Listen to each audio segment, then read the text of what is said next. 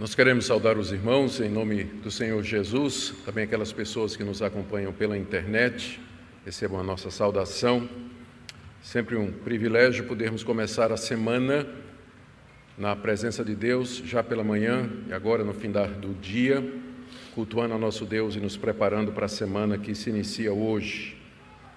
A palavra de Deus para essa noite se encontra, irmãos, em Romanos capítulo 15, do verso 14 a 21 dando sequência à nossa série de mensagens na carta de Paulo aos Romanos. Romanos capítulo 15, do verso 14 ao verso 21. Ouçamos a leitura. E certo estou, meus irmãos, sim, eu mesmo, a vosso respeito, de que estáis possuídos de bondade, cheios de todo conhecimento, aptos para vos admoestardes uns aos outros.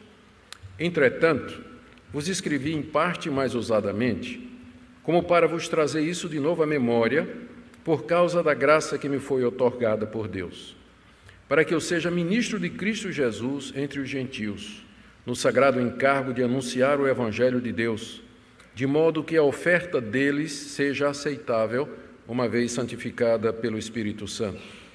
Tenho, pois, motivo de gloriar-me em Cristo Jesus nas coisas concernentes a Deus porque não ousarei discorrer sobre coisa alguma, senão sobre aquelas que Cristo fez por meu intermédio, para conduzir os gentios à obediência por palavras e por obras, e por força de sinais e prodígios, pelo poder do Espírito Santo, de maneira que desde Jerusalém e circunvizinhanças até ao Ilírico tenham divulgado o Evangelho de Cristo, esforçando-me desse modo por pregar o Evangelho não onde Cristo já for anunciado, para não edificar sobre fundamento alheio. Antes, como está escrito, onde vê-lo aqueles que não tiveram notícia dele e compreendê-lo os que nada, nada tinham ouvido a seu respeito. Até aqui a leitura da palavra de Deus. Oremos mais uma vez. Pedimos, nosso Pai, a iluminação do Teu Espírito Santo na compreensão da Tua palavra, especialmente de que maneira ela se aplica para nós hoje. Nós pedimos que cada um de nós receba de Ti, Senhor, a porção da edificação e da santificação necessárias e que vem pela pregação da Tua palavra nessa noite. Abençoa teus filhos e filhas aqui presentes, tu conheces o coração de cada um, sabes a necessidade de cada um deles, quer seja de instrução, correção, conforto, ânimo, encorajamento, dá a todos conforme a tua multiforme graça e conforme a tua misericórdia. É o que nós pedimos em nome de Jesus. Amém. Queridos, aqui o apóstolo Paulo está apresentando aos crentes de Roma o seu ministério, depois dele ter explicado o evangelho que ele prega e suas implicações. Na próxima mensagem, nós veremos como Paulo apresenta os planos que ele tem de pregar o evangelho na Espanha e pede as orações dos romanos, mas Hoje à noite nós vamos ficar com essa passagem onde Paulo fala a respeito do seu ministério. O objetivo de Paulo, como eu disse, é preparar o que ele vai dizer no final do capítulo 15 a respeito dos seus desejos de anunciar o evangelho numa região que ainda não havia sido alcançada com a palavra de Deus. Esse plano de Paulo, na verdade, é o propósito maior pelo qual ele escreveu essa carta. Ele queria ganhar o apoio da Igreja de Roma para pregar o Evangelho na Espanha. Por isso, ele expôs o Evangelho que ele anuncia, que é do capítulo 1 até o capítulo 11. Depois, algumas implicações práticas desse Evangelho, capítulo 12 até o capítulo 14. E aqui no capítulo 15 ele começa a expor os seus planos. E ele começa, é, ele faz isso começando com a exposição do seu chamado e do seu ministério entre os gentios. Nos versos 14 e 16, Paulo explica por que é que ele resolveu escrever essa carta. E era necessário, porque Paulo não conhecia a igreja de Roma, não era o pastor da igreja. Então, como assim? Simplesmente escreve uma carta e manda, falando com tanta autoridade. Então, era preciso que ele esclarecesse a razão pela qual ele se sentiu encorajado para mandar essa carta. Ele estava bem consciente de que os crentes de Roma eram cristãos experimentados. Veja como Paulo se refere a ele com termos elogiosos no verso 14. Estou certo, meus irmãos, sim, eu mesmo, a vosso respeito, de que estáis possuídos de bondade, cheios de todo conhecimento e aptos para vos admoestardes uns aos outros. Isso aqui não é bajulação, Paulo não está sendo político, mas ele diz que é alguma coisa que ele declara com consciência e conhecimento. Eu estou convencido, persuadido a vosso respeito. Eu mesmo. Ou seja, ele reforça de que isso, esses elogios que ele está fazendo aqui, eles são sinceros. E é muito bom quando um líder do calibre do apóstolo Paulo encoraja os seus irmãos de outra igreja. É muito importante isso. Encorajar, reconhecer, animar os irmãos na fé. E é o que Paulo está fazendo aqui. Ele diz três coisas a respeito dos membros da igreja de Roma. É verdade que Paulo nunca tinha estado lá, mas quando chegarmos no capítulo 16, nós veremos que ele conhecia muita gente que estava lá na igreja. A relação é enorme. Nós chegaremos lá. Através do conhecimento que ele tinha desses irmãos e de ouvir falar, ele estava convencido de três coisas a respeito da igreja de Roma. Primeiro, ainda no verso 14, que eles estavam possuídos ou cheios de bondade. Eram pessoas que amavam, eram bondosas para com outras, não somente aquelas da igreja, mas com os de fora, e que certamente também seriam bondosos com o apóstolo Paulo na hora que ele apresentasse os planos. Em segundo lugar, Paulo estava convencido, ainda verso 14, que eles estavam cheios de todo conhecimento. Conhecimento aqui é o conhecimento de Deus e das coisas de Deus, conhecimento do Evangelho, conhecimento de Cristo Jesus. Eles já sabiam o que era necessário a respeito de Deus e de Cristo. E terceiro, Paulo diz que eles eram aptos para admoestar uns aos outros, para se instruírem mutuamente. A palavra admoestar significa literalmente colocar a mente em pé, é de onde vem a palavra aconselhamento noutético, é a palavra que está aqui no original. Vocês são aptos para ajudarem uns aos outros a pensar da forma correta. Ou seja, Paulo tem consciência de que ele está escrevendo essa carta não para uma igreja noviça, é, nova, principiante, mas já para uma igreja amadurecida. Mas ainda assim ele resolveu escrever, como ele diz no verso 15: e, entretanto, quer dizer, apesar de eu saber que vocês são bondosos, estão cheios de conhecimento, são aptos para admoestar uns aos outros, eu resolvi escrever para vocês.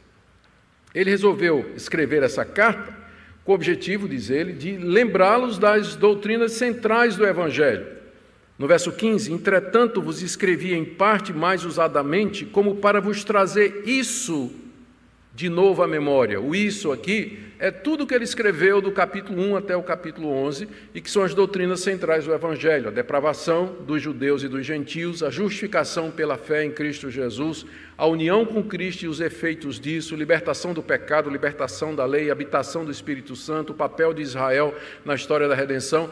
Paulo diz que ele sabe que aqueles crentes estavam conscientes de todas essas, essas verdades, entretanto, ele escreve para trazer isso de volta à memória, o que prova que repetir sermão ou repetir doutrina na igreja não faz mal. Tem crente que diz assim: Eu vou para a igreja para ouvir o quê? Eu já ouvi tudo, conheço tudo. Pois é, os crentes de Roma também, ainda assim, Paulo escreve uma carta de 16 capítulos para eles. Sempre é importante ouvir. Isso reforça, é exatamente o ponto do apóstolo Paulo. Eu escrevi isso para trazer à memória de vocês aquilo que vocês já sabem, mas que eu senti necessidade de lembrar. Os romanos haviam sido evangelizados, provavelmente por convertidos do dia de Pentecostes. Se você der uma olhadinha lá em Atos capítulo 2, você tem a relação das nações que estavam representadas lá no dia de Pentecostes, quando o Espírito Santo desceu sobre a igreja de Deus e Pedro pregou o primeiro sermão cristão. E três mil se converteram naquela ocasião, e entre eles havia romanos, peregrinos que tinham vindo de Roma a Jerusalém para celebrar a festa de Pentecostes, se converteram com o sermão de Pedro, voltaram para Roma e lá começaram a igreja de Roma, uma igreja que começou provavelmente não por um apóstolo ou um pregador, mas por crentes convertidos evangelizando uns aos outros. Paulo então deseja confirmar o que eles ouviram e estabelecer o fundamento apostólico daquela igreja. uma vez que ela não tinha sido fundada por apóstolos. Paulo sabe que ao fazer isso pode parecer uma ousadia, não é? Ele diz no verso 15: Escrevi em parte mais ousadamente, ou seja, eu sei que o que eu estou fazendo pode parecer ousado, ainda que em parte. Ele está consciente disso. Mas então ele dá a razão pela qual ele faz. É que ele havia sido chamado por Deus para ser ministro de Jesus Cristo entre os evangelhos, entre os gentios, verso 16. Final do verso 15 ele diz: eu escrevi por causa da graça de Deus que me foi outorgada. Qual foi a graça de Deus outorgada a Paulo que lhe deu razão ou coragem para escrever a carta aos Romanos? Está aí no verso 16: para que eu seja ministro de Cristo Jesus entre os gentios, no sagrado encargo de anunciar o Evangelho de Deus, de modo que a oferta deles seja aceitável uma vez santificada pelo Espírito Santo. A razão pela qual Paulo então se sente encorajado, meio que atrevidamente, a escrever o que ele escreveu para a igreja de Roma, que já era uma igreja estabelecida e madura, é que aquilo fazia parte da comissão que ele recebeu de Deus. Deus havia constituído Paulo como sendo ministro de Jesus Cristo entre os gentios, ou seja, entre os não-judeus. Os doze apóstolos haviam se dirigido primeiramente para a nação de Israel, mas Deus levantou Paulo especificamente, embora não exclusivamente, para anunciar o evangelho aos gentios. E Roma estava nos planos de Paulo. Roma era fora da Palestina, fora da Judéia e era considerada uma região gentílica. Portanto, eles estavam debaixo da autoridade ou da jurisdição do apóstolo Paulo, estavam dentro do chamado de Paulo, que era pregar o evangelho aos gentios. Por isso, Paulo então se sente encorajado. Havia judeus na igreja de Roma, como nós já vimos, mas a igreja era predominantemente composta de gentios, não judeus. E Paulo já tinha mencionado isso no início da carta, em Romanos capítulo 1, de 5 a 7, ele tinha plena consciência disso. Essa é a razão pela qual Paulo se sente livre para escrever aos crentes de Roma. Ele estava no cumprimento do seu chamado. Deus o havia colocado como ministro dos gentios e Roma estava debaixo da sua jurisdição. Por isso, então, ele escreve para apresentar o evangelho, apresentar as implicações do evangelho, lançar o fundamento apostólico daquela igreja que não havia sido fundada por um apóstolo, para exortá-los a viver em união, como nós vimos no capítulo 14 e para apresentar os seus planos de pregar o Evangelho na Espanha e receber sustento da igreja. Então, esse é o primeiro ponto aqui, a razão pela qual Paulo escreveu essa carta aos gentios. Segunda coisa que eu queria ver aqui no texto é a explicação que Paulo dá em seguida do que é que significa isso, ser ministro de Jesus Cristo entre os gentios, que está aí no verso 16. Vou ler mais uma vez. Para que eu seja ministro de Cristo Jesus entre os gentios, no sagrado encargo de anunciar o Evangelho de Deus, de modo que a oferta deles seja aceitável uma vez santificada pelo Espírito Santo. Provavelmente é o versículo da passagem que tem mais conteúdo. Né? Paulo aqui colocou ah, muito conteúdo num único versículo. Aqui o que ele faz é descrever esse ministério usando a linguagem sacerdotal do Antigo Testamento. É impossível deixar de ver isso. Paulo se refere ao seu ministério em termos semelhantes ao ministério dos sacerdotes e levitas no templo de Salomão no Antigo Testamento ou no tabernáculo antes de, do templo de Salomão.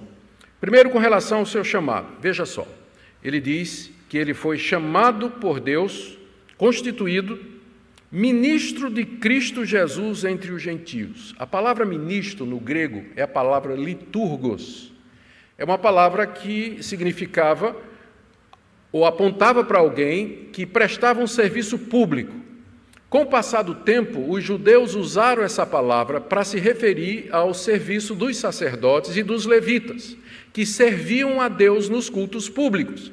E depois passou para a igreja cristã para descrever, primeiro, a palavra liturgia, para descrever as partes do culto e do serviço público que nós prestamos a Deus e do liturgos, que é a pessoa que introduz a liturgia. Mas vem, ou que guia a liturgia, que é o serviço público a Deus. Essa é a palavra aqui no original que foi traduzida como ministro e que é uma palavra que aponta para a função do sacerdote no Antigo Testamento, que era aquele que liderava o serviço público a Deus. O que Paulo está dizendo é que Deus me constituiu como alguém responsável para conduzir publicamente as coisas de Deus no meio dos gentios. Paulo então via o seu chamado em termos do chamado do sacerdote, do levita na antiga aliança, alguém que prestava um serviço público a Jesus Cristo, como os levitas faziam nos cultos do Antigo Testamento. Em segundo lugar, quando ele se refere à sua missão, ele se refere também em termos sacerdotais. Verso 16: Para que eu seja liturgos de Cristo Jesus entre os gentios, no sagrado encargo de anunciar o Evangelho de Deus. A expressão sagrado encargo, literalmente, é encargo sacerdotal. É, Paulo usa a palavra aqui, que é a palavra sacerdote. Se a gente fosse traduzir literalmente, nós diríamos assim: é, Deus me chamou com encargo de sacerdotar o evangelho. Como não é possível traduzir dessa forma em português, a tradução saiu anunciar o evangelho como um sagrado encargo. Mais uma vez, Paulo se refere ao que o sacerdote fazia no Antigo Testamento, de achegar-se a Deus em nome do povo, trazendo ofertas e sacrifícios, mediar a relação entre Deus e o povo, e povo e Deus, e desta forma cumprir o serviço público. Paulo via o seu chamado de anunciar o Evangelho como um sagrado encargo. Ele se via como um sacerdote a serviço de Deus, anunciando o evangelho que mediava a relação entre Deus e os homens mediante aquilo que Jesus Cristo fez na cruz do, Cal... na cruz do Calvário. Era assim que ele se via. E em terceiro lugar, ainda continuando a usar linguagem sacerdotal, ele se refere ao objetivo do seu chamado nos seguintes termos, final do verso 16. Primeiro, vamos só, só relembrar: seu chamado Deus me chamou para ser liturgos de Cristo, é, para fazer o quê? Sacerdotar o Evangelho de Deus, anunciar o Evangelho como se fosse um sacerdote, com que propósito? Final do verso 16: de modo que a oferta deles seja aceitável, uma vez santificada pelo Espírito Santo. Ofertas aceitáveis a Deus era aquilo que o sacerdote fazia, o sacerdote e o levita faziam no Antigo Testamento. Paulo diz que o alvo do seu chamado é apresentar a Deus a oferta dos gentios, de maneira agradável, santificada pelo Espírito Santo. Nós temos duas maneiras para entender o que Paulo está dizendo aqui, quando ele diz: de modo que a oferta deles, dos gentios, seja agradável a Deus. Pode, em primeiro lugar, se referir ao fato se referia às orações, às ofertas, às contribuições dos gentios a Deus, uma vez que eles se converteram e foram santificados pelo Espírito Santo. Deus então receberia como oferta agradável. Deus não podia receber agora porque os gentios não eram convertidos, mas à medida que eles se convertiam com a pregação de Paulo, então as ofertas deles, as orações deles, a vida deles era colocada diante de Deus. Ou, o mais provável, a oferta aqui são os próprios gentios. Paulo se vê como um sacerdote trazendo os gentios diante de Deus como se fosse uma oferta. Eles são a oferta, apresentados a Deus pela pregação do Evangelho, aceitáveis diante de Deus porque santificados pelo Espírito Santo. E de que maneira o Espírito Santo os santifica? Pela palavra, à medida que eles creram no Evangelho, à medida que eles se arrependeram, à medida que eles se voltaram para Jesus Cristo, abandonaram os seus ídolos, a sua vida ímpia, injusta, imoral, e andaram nos caminhos de Deus, santificados pelo Espírito, então eles são como uma oferta agradável a Deus. O próprio Paulo, em outras partes da sua correspondência, usa essa mesma linguagem quando ele, por exemplo, diz assim: Eu estou sendo oferecido já como libação Libação é uma oferta que era feita no Antigo Testamento. Paulo diz: A minha vida está sendo colocada no altar de Deus como oferta. Então, ele se refere aos seus convertidos como uma oferta agradável que ele vai apresentar a Deus, não somente agora, mas também no dia do juízo. Ah, eu quero trazer duas implicações disso aqui. A primeira delas é a, a maneira como Paulo vê o ministério da pregação do Evangelho ele compara com o que era feito no Antigo Testamento. Isso mostra a visão elevada, sublime e nobre que Paulo tinha dessa função, desse privilégio de servir como sacerdote, como levita no trabalho divino, no serviço público a Deus. Era assim que Paulo via. Por isso que a nossa tradução aqui trouxe sagrado encargo. Entretanto, eu não quero pressionar muito esse ponto, porque se a gente perguntasse a Paulo, Paulo, você com isso quer dizer que os pastores, que os ministros do evangelho hoje substituem o sacerdote do Antigo Testamento em tudo? A resposta de Paulo seria: não, não é isso que eu estou dizendo, porque todos os cristãos são sacerdotes. É a doutrina do sacerdócio universal dos crentes, que é típica da teologia reformada. O que Paulo está fazendo é usando a linguagem sacerdotal do Antigo Testamento para descrever o seu ministério entre os gentios, sem com isso dizer que o pastor representa o sacerdote. Por que, que é importante isso? Porque às vezes na igreja oração, o pessoal pensa que a única oração que vale é do pastor. Não é? É o, é o sacerdote. Púlpito é chamado de altar. Já viu isso? Púlpito é chamado de altar. Às vezes né, a nossa construção é chamada de templo. Então a gente tem muito essa mania de trazer as coisas do Antigo Testamento para o Novo sem observar as devidas proporções. Deus não habita em templos feitos por mãos humanas. Pastor, ele não é sacerdote como era no Antigo Testamento, porque todo crente tem acesso a Deus. Quem tinha acesso a Deus no Antigo Testamento era só o sacerdote, mas todo crente tem acesso direto a Deus e ele pode ministrar diante de Deus e servir a Deus com seus dons e com seus talentos. Mas apenas eu quero dizer que nós devíamos ver o ministério pastoral e o ministério da pregação da palavra nesses termos sublimes, nobres e respeitosos, como Paulo aplica para aquilo que ele é chamado para fazer. E ao mesmo tempo dizer para você jovem, para você que está procurando uma carreira ou para você que já está numa profissão, que na nossa teologia, que eu creio representa muito bem o que a Bíblia diz, o que você faz como médico, como engenheiro, como empresário, como é, funcionário público, como dona de casa, ou como professor, é, motorista de Uber, o que você for, eu ia dizer político também, não é? vou incluir também, mas você tem que ver como sendo um ofício sacerdotal. Você está servindo a Deus.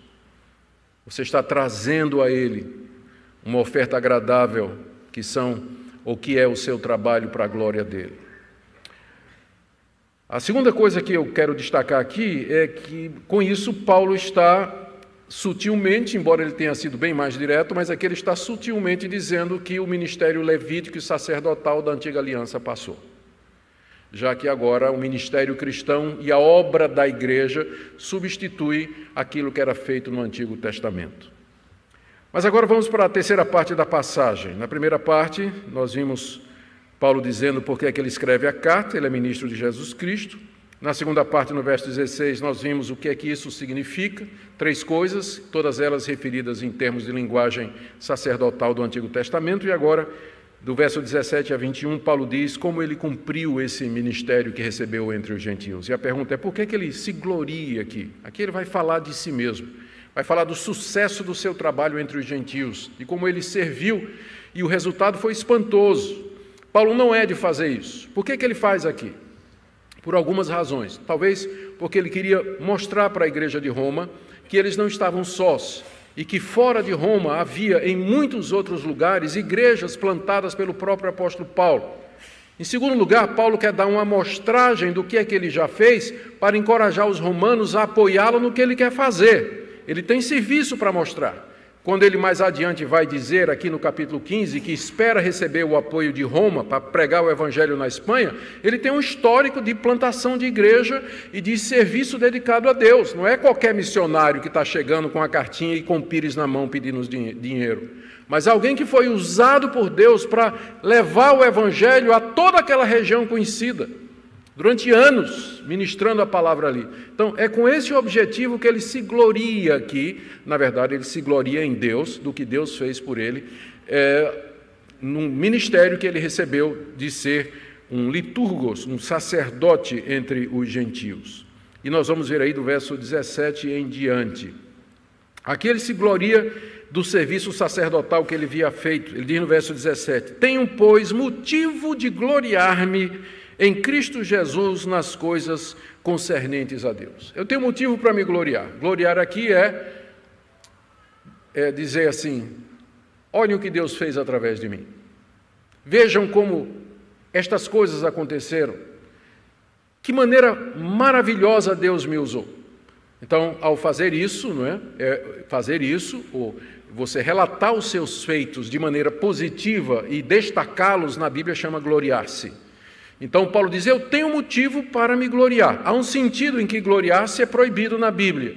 Quando você faz isso, tirando a glória de Deus, dando a impressão de que o sucesso é resultado do seu empreendimento, da sua capacidade, e você esquece que se não for a graça de Deus e o poder de Deus, nada disso teria acontecido. Mas Paulo aqui é muito cuidadoso. Quando ele diz assim, eu tenho motivo de gloriar-me, ele diz, eu tenho motivo de gloriar-me em Cristo Jesus nas coisas concernentes a Deus. Eu me glorio do meu trabalho, diz o apóstolo Paulo, nas coisas concernentes a Deus, aquelas que dizem respeito a Deus, que é a pregação do evangelho entre os gentios, mas eu faço isso em Cristo Jesus, porque não sou eu, mas Cristo, diz o apóstolo Paulo. Em seguida, ele se refere ao seu trabalho como aquilo que Cristo fez por seu intermédio. Veja o verso 18, onde ele deixa isso claro: Não ousarei discorrer sobre coisa nenhuma, senão sobre aquelas que Cristo fez por meu intermédio, para conduzir os gentios à obediência por palavras e obras. Se eu vou me gloriar, diz o apóstolo Paulo, eu só vou me gloriar naquelas coisas que Cristo fez através de mim. Ele sabe que ele é um mero instrumento da graça de Deus e que é Cristo que conduz a obra de reunir a igreja entre os gentios até que o seu número seja completo. É o Cristo entronizado, sentado à direita do Pai, que pelo Espírito Santo controla a história e faz com que todas as coisas cooperem para esse fim, que é chamar um povo para si, preparando para um novo céu e para a nova terra. Paulo diz: Eu não vou falar de outra coisa a não ser daquilo que ele fez é, através de mim. E qual era o alvo de Cristo através de Paulo? Ele diz no final do verso 18: Aquilo que Cristo fez por meu intermédio para conduzir os gentios à obediência. Conduzir os gentios à obediência. Aqui alguém pode dizer, mas a salvação não é pela fé? Então, não seria o certo dizer conduzir os gentios à fé em Jesus Cristo? Por que conduzir os gentios à obediência? Obediência dá a ideia de obras de você fazer alguma coisa em obediência a Deus? A resposta é aqui na Bíblia: fé e obediência são a mesma coisa. A fé verdadeira produz obediência. E você só consegue obedecer a Deus se você tiver fé. Você vai obedecer em quem você não acredita? As duas coisas estão juntas. São dois lados da mesma moeda. E além disso, Deus deu uma ordem: creia no meu filho. Portanto, crer em Jesus é obedecer a Deus. O ministério de Paulo era trazer os gentios à obediência, que os gentios se arrependessem dos seus pecados, largassem os seus deuses, abandonassem a sua falsa religião e obedecessem ao desejo de Deus, que é que eles crescem em Jesus Cristo como sendo o Filho de Deus e o Salvador do mundo. Era esse o ministério de Paulo, e era isso que Deus estava, que Jesus estava fazendo através de Paulo, trazendo os gentios à obediência. Quando você se arrependeu nos seus pecados e você creu em Jesus Cristo, você estava obedecendo a Deus. Se você ainda não creu em Jesus Cristo e não se arrependeu dos seus pecados, você está desobedecendo a Deus, porque essa é a vontade de Deus para todos que se arrependam e creiam no seu Filho. Ser crente é a mesma coisa de ser obediente. É a mesma coisa de acatar o que Deus deseja e viver de acordo com a sua vontade. Esse era o alvo de Cristo através de Paulo. Em termos práticos, como é que Jesus fez isso? Porque ele diz no verso 18: Eu só vou falar daquelas coisas que Cristo fez por meu intermédio. Em termos práticos, o que é que Cristo fez por intermédio de Paulo? Paulo era um instrumento de Cristo. Em que sentido? Final do verso 18. Primeiro, por palavra. Palavra de Paulo. O que é que Cristo usou para trazer os gentios à obediência? Palavra de Paulo, pregação de Paulo. Lemos no livro de Atos as dezenas de vezes em que Paulo ia nas sinagogas falando, ensinando a palavra de Deus. Depois ele ia para a praça, ia nas casas, explicando o Evangelho, e Deus usava a pregação de Paulo, a explicação de Paulo, para trazer os gentios à obediência. E Deus continua a fazer a mesma coisa hoje, ele não tem outro método. É assim que ele traz as pessoas à obediência, através da palavra dos obedientes. Se a gente é desobediente, não tem como ser usado por Jesus. Mas se nós somos obedientes a Ele, Ele vai nos usar a nossa palavra para trazer outros à obediência. Paulo também menciona, em segundo lugar, final do verso 18, por obras. Uma provável referência à atitude de Paulo. Em outras partes da sua correspondência, ele também fala do exemplo dele, de como ele viveu de maneira santa, de maneira reta, como nunca nunca deu motivo para as pessoas pensarem que ele era um mercenário que tinha motivações egoístas, como ganhar dinheiro à custa do evangelho, se aproveitar dos outros, querer popularidade ou poder. A vida de Paulo corroborava a sua palavra, dava base e autenticava a mensagem que ele pregava, e Cristo usava isso. Cristo, através das minhas obras, chamou os gentios à obediência do evangelho. E em terceiro lugar, Paulo fala aqui no verso 19, por força de sinais e prodígios.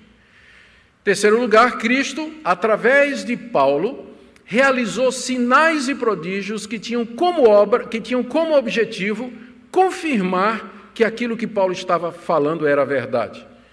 Sinais e prodígios. E isso, ele diz aqui, pelo poder do Espírito Santo, eu estou no final no início do verso 19, por força de sinais e prodígios pelo poder do Espírito Santo. Tem duas maneiras de entender essa frase aqui, essas duas frases. Que elas estão dizendo a mesma coisa, então uma tradução seria pelo poder do Espírito Santo para fazer sinais e prodígios, ou significa duas coisas diferentes. Sinais e prodígios é uma coisa, e o poder do Espírito Santo é o poder do Espírito Santo para convencer, iluminar, converter, persuadir, regenerar, fazer nascer de novo os gentios pela pregação da palavra. É melhor tomar as duas coisas como sendo então duas coisas distintas. Ou seja, Deus, através de Paulo, operou sinais e prodígios, e através de Paulo, o poder do Espírito Santo atuava no coração e nas mentes das pessoas. Porque isso é, é, é, é é o que dá sentido a tudo mais, porque você pode ter palavra boa, correta, obras, um bom testemunho, fazer sinais e prodígios, mas se o Espírito Santo não convencer a pessoa, não iluminar o entendimento e não chamar no coração, não adianta nada. Você pode ressuscitar mortos e as pessoas não vão acreditar. O poder do Espírito Santo aqui, então, era o meio pelo qual Jesus convencia as pessoas que a palavra, as obras e os sinais de Paulo de fato vinham dele. E assim as pessoas obedeciam através de todas estas coisas. Aqui é importante lembrar que o livro de Atos eh, registra vários dos sinais e prodígios que Paulo fez. Esse assunto merece um destaque por conta da controvérsia que existe hoje em torno de sinais e prodígios. O livro de Atos mostra, por exemplo, como Paulo cegou o falso profeta Bar Jesus na ilha de Pafos, só com a palavra. Mostra também como ele curou um coxo em Listra, só com uma palavra, a ponto de que a multidão queria oferecer sacrifícios a Paulo e a Barnabé como se fossem deuses, eles nunca tinham visto aquilo. Está lá no livro de Atos que Paulo, quando esteve em Éfeso, fez milagres extraordinários, a ponto de que os lenços de Paulo eram usados para expelir demônios e curar doentes. Também nós lemos da ressurreição de Eutico, aquele jovem que dormiu durante o sermão. Veja o perigo de dormir durante o sermão. Paulo pregou um sermão muito comprido, aí você podia dizer também, veja o perigo de pregar muito longo, pastor. Né? Paulo pregou um longo sermão, madrugada fora, e o rapaz caiu da janela, né? pegou no sono, caiu morto, e Paulo o abraçou e ele recuperou a vida. Também, outro exemplo, Paulo cura doentes na ilha de Malta, depois do naufrágio, e vários outros sinais no livro de Atos e que também são mencionados nas cartas de Paulo. O alvo daqueles sinais e prodígios era mostrar a origem divina da mensagem de Paulo, que a sua fala e as suas obras vinham de Deus. Também mostrar a misericórdia de Deus para com as pessoas, mas especialmente autenticar aquela fase da história da redenção, quando o Evangelho estava sendo pregado aos gentios e como a igreja estava sendo, os fundamentos da igreja estavam sendo lançados é, no, no, mundo é, gentílico. Daí a necessidade daqueles sinais e prodígios extraordinários que nós não somos capazes de fazer hoje, porque não somos apóstolos enviados aos gentios para lançar o fundamento da igreja. O que nós podemos fazer é orar diante de um doente, diante de uma pessoa com problemas, e se Deus quiser, pela misericórdia dele, ele pode abrir os olhos a um cego, curar alguém de câncer, de AIDS ou de qualquer outra doença que ele quiser, porque é o mesmo Deus. Mas eu não sou um apóstolo, não tenho o poder que foi dado a Paulo de curar qualquer pessoa sobre quem ele impusesse as mãos ou desse a palavra de comando. Nem creio eu que exista tal pessoa nos dias de hoje. Isso era próprio dos apóstolos que foram levantados para lançar o fundamento da igreja. Mas Deus permanece o mesmo. Nós podemos orar pela cura de pessoas. Eu me lembro do tempo que eu fui pastor aqui pela primeira vez, que eu orei por uma pessoa que estava doente, numa congregação. E a pessoa ficou boa na hora. E eu me lembro também que orei depois é, por alguém aqui da igreja, morreu depois de uma semana. Então, cuidado quando você me chamar para orar por você, porque eu já vi casos de Deus atender minha oração e curar no mesmo dia, mas já vi casos também de gente, é cura também, não é? Porque morreu, entrou na glória, né? Não há pessoas como os apóstolos mais capazes de fazer estes sinais e prodígios extraordinários. Há muito charlatão, isso sim, que engana o povo. Sinais e prodígios de mentira. Mas gente com autoridade e o dom de curar e de fazer sinais e prodígios, como dos apóstolos, nós cremos que estava restrito a essa fase de plantação da igreja entre os gentios, sem negar, mais uma vez, que Deus ouve as orações do seu povo. Ore quando você está doente, peça a cura, ore pelos que estão doentes, porque Deus, na sua misericórdia, Ele pode responder. Debaixo então do poder do Espírito Santo, Paulo diz, veja o verso 19 que desde Jerusalém e circunvizinhanças até o Ilírico tenho divulgado o Evangelho de Cristo. Gente, aqui é uma região muito grande. Se você olhar no mapa, ele vai de Jerusalém até o Ilírico. Ilírico hoje é a região onde fica Albânia, Bósnia, Croácia, antiga Iugoslávia.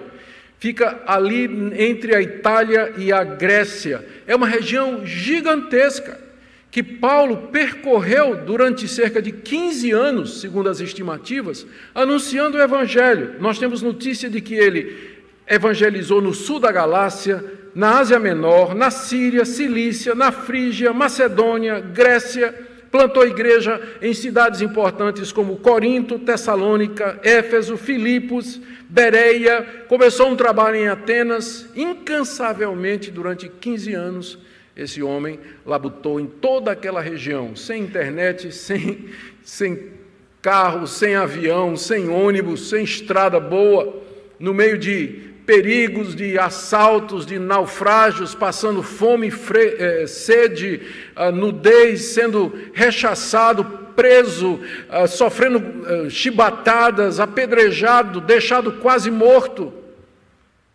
Durante todos esses anos, Paulo divulgou o Evangelho em toda aquela região. Por que, que ele fazia isso?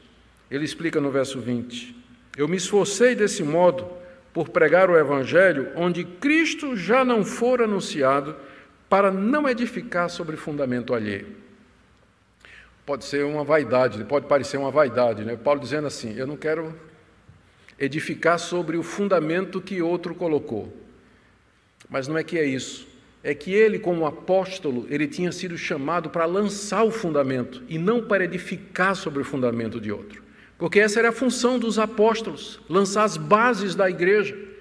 Por isso que ele dizia foi é, é, é foco, foco. Ele sabia que Deus o havia chamado para ser ministro de Cristo entre os gentios. Então, o alvo da vida dele era lançar o fundamento da igreja, onde Cristo não havia sido anunciado ainda.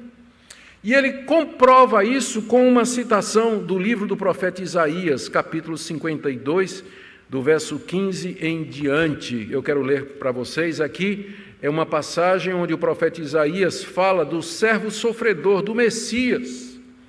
Verso 13, Isaías 52, 13: Eis que o meu servo procederá com prudência, será exaltado e elevado e será muito sublime Como pasmaram muitos à vista dele, pois o seu aspecto estava muito desfigurado, uma referência à cruz, mais do que o de outro qualquer, e a sua aparência mais do que a dos outros filhos dos homens. Agora aqui o verso 15. Assim, ele, o servo do Senhor, o Messias, causará admiração às nações. Nações aqui é outro nome para os gentios, as nações gentílicas. Os reis fecharão a boca por causa dele, porque aquilo que não lhes foi anunciado, verão, e aquilo que não ouviram, entenderão. Então já Isaías havia profetizado que o conhecimento do Messias chegaria às nações, e aquilo que eles que não foi anunciado, eles veriam. E aquilo que eles não ouviram, eles entenderiam, em contraste com a nação de Israel, que tinha ouvido, que tinha entendido, que tinha recebido a revelação, mas que tinha sido incrédula e rejeitada a pregação do Evangelho, mas as nações haveriam de receber. Paulo entendeu, baseado no profeta Isaías, que essa era a estratégia que ele devia adotar. Vamos agora de volta para Romanos 15, quando ele diz assim, verso 21. Antes, ou seja, em vez de pregar o Evangelho onde Cristo já foi anunciado, como está escrito, aí ele cita então o verso 15 da passagem que eu li: Hão de vê-lo aqueles que não tiveram notícia dele, e compreendê-lo os que nada tinham ouvido a seu respeito. Ou seja, Paulo tinha um fundamento bíblico para a estratégia dele. Eu vou pregar a Cristo onde Cristo não foi ainda anunciado. Queridos, o que é que essa passagem nos ensina? Como eu disse, ela tem tanta coisa aqui que a gente tem que selecionar o que dizer, que o tempo não dá. Mas eu queria destacar algumas coisas. A primeira delas é o trabalho dos apóstolos. Por que, que eu enfatizo isso? Porque no Brasil há 10, pelo menos 10 mil autoproclamados apóstolos. É talvez o país que mais tem apóstolos é o Brasil. Há conferências apostólicas, conselhos apostólicos, é que nós vivemos na nossa pequena bolha presbiteriana, mas eu, eu viajo Brasil afora e mundo afora. Se você der uma olhada, num, há um livro, uma publicação que sai a cada dez anos sobre estatísticas das religiões mundiais. A última vez que eu consultei esse livro foi no, quando eu estava trabalhando para o meu doutorado em Westminster. E já naquela época dizia, não foi mais recentemente, no pós-doutorado, mais, eh, eh, já, já, já tinha uma atualização. Ah, o número de igrejas no modelo apostólico já supera o número de igrejas no modelo tradicional. Já supera. O que é uma igreja no modelo apostólico? É uma igreja que é liderada por um apóstolo, cuja autoridade é inquestionável, geralmente ele é o fundador do trabalho e ele, debaixo da sua autoridade e cobertura, tem outros líderes e outros pastores. Aqui no Brasil nós temos vários que são conhecidos, vários que são conhecidos, que começaram ministérios apostólicos e debaixo desse ministério há outros pastores que se chamam de apóstolos também. A palavra apóstolo quer dizer alguém que é enviado. Então, se eles usassem esse título no sentido de missionário, eu não teria nenhum problema. Por exemplo, para mim, Ronaldo Lidório é um apóstolo para os concombas. Deus enviou Ronaldo Lidório como missionário para pregar o evangelho no povo com comba. Mas Ronaldo Lidório seria o primeiro a dizer que ele não é, não é a mesma coisa dos doze do apóstolo Paulo. Não é. Aquela categoria era única. Eles foram levantados para lançar o fundamento da igreja, como Paulo está dizendo aqui. Eles receberam de Deus uma missão especial, e uma vez completada a missão, uma vez que o Evangelho já foi pregado entre os gentios, que a igreja cristã foi estabelecida entre os gentios, o fundamento foi lançado, e agora é a vez dos pastores e mestres edificarem sobre o fundamento dos apóstolos.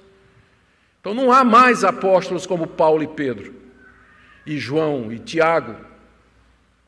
Eles cumpriram a função deles. O que nós temos são pastores e mestres que ensinam o rebanho em cima do fundamento apostólico. Então, é importante destacar isso, porque de vez em quando a gente vai encontrar é, membros de igrejas apostólicas que chegam para nós preocupados com o que eles estão vendo lá. Mas então, essa é a primeira lição. Segunda coisa que eu queria destacar desse texto é que, embora Deus, através da história, levante evangelistas, pastores e mestres, o trabalho de expansão da igreja é feito, na sua maior parte, por membros das igrejas como vocês. A igreja de Roma não foi fundada por um apóstolo, não foi fundada por um evangelista, mas foi fundada por gente que se converteu lá em Jerusalém no dia de Pentecostes, voltou para Roma e abriu, abriu um trabalho. Hoje pela manhã eu tive a oportunidade de pregar no quinto aniversário da Igreja Presbiteriana do Vale das Pedreiras, em Camaragibe, lá no fim do mundo, pertinho.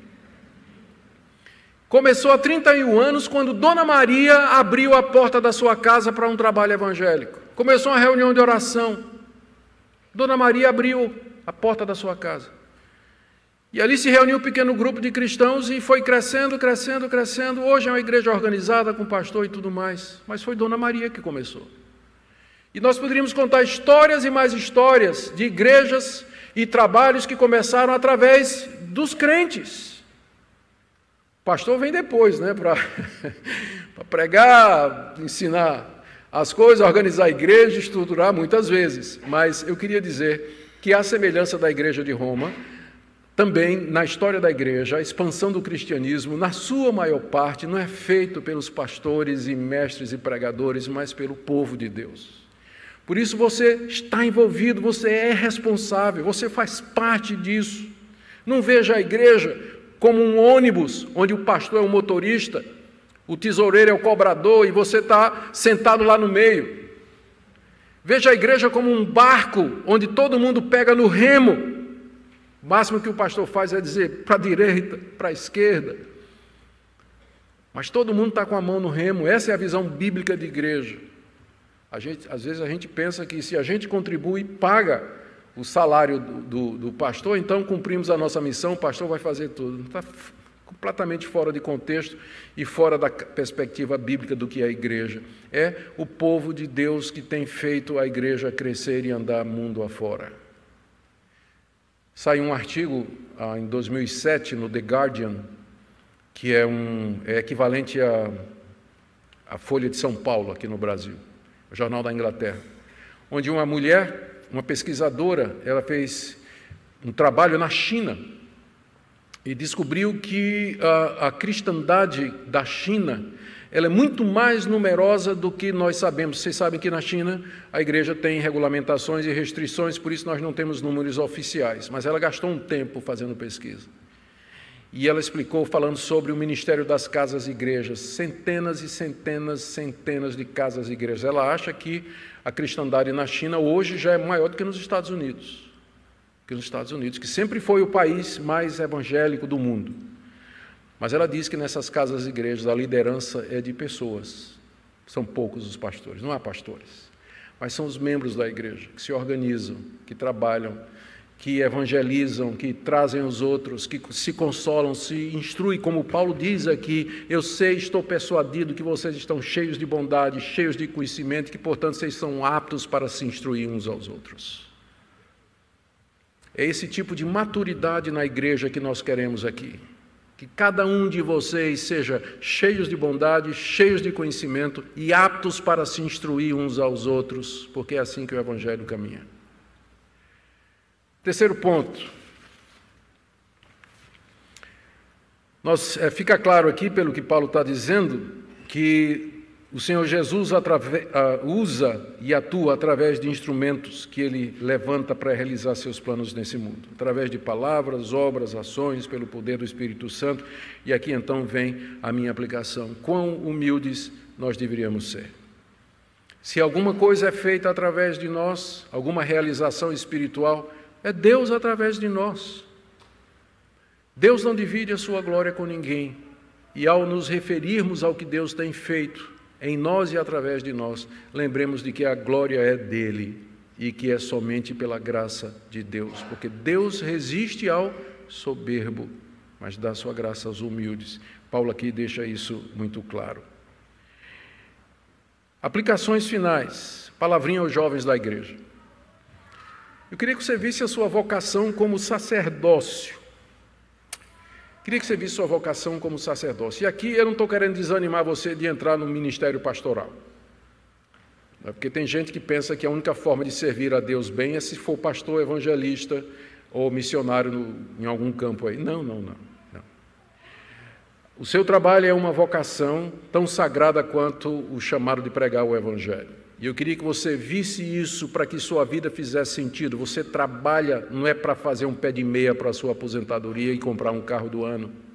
Você trabalha porque você está servindo a Deus publicamente. Por isso você tem que ser o melhor empregado do mundo, o melhor médico, o melhor advogado, o melhor enfermeiro, o melhor professor. Porque é assim que você serve a Deus. É assim que você serve a Deus. Mas por outro lado, eu quero também já fazer um apelo aos jovens e aos pais.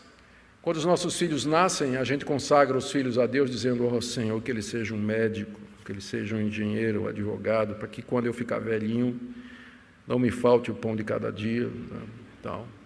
Meio sutilmente a gente consagra os filhos e ora pelos filhos, e espera que os filhos sigam uma profissão bem remunerada. E que tal você oferecer o seu filho a Deus para ser um pregador? Um evangelista, um missionário, uma missionária, alguém que vai levar a palavra de Deus. Já pensou nisso? Queria que você considerasse isso, jovem. Quando Deus me chamou, eu tinha feito engenharia elétrica na Universidade Federal estava fazendo desenho industrial na Universidade Federal. Considerei um grande privilégio abandonar tudo isso para ser pregador do Evangelho. E dou graças a Deus por esse privilégio até o dia de hoje. Pense nessa possibilidade. Precisamos de bons pastores, de bons missionários, boas missionárias que levem a palavra de Deus e espalhem o Evangelho nesse mundo. E por fim, para a nossa igreja, nós vamos orar por um avivamento espiritual, irmãos, no nosso meio, para um despertamento entre nós. Os desafios que nós encontramos em textos como esse são muito grandes. Está falando do envolvimento de cada um de vocês na obra de Deus.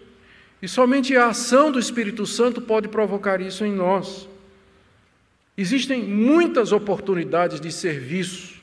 Você que está que está vindo à igreja, está começando a vir à igreja, há oportunidades de serviço, há oportunidades de engajamento.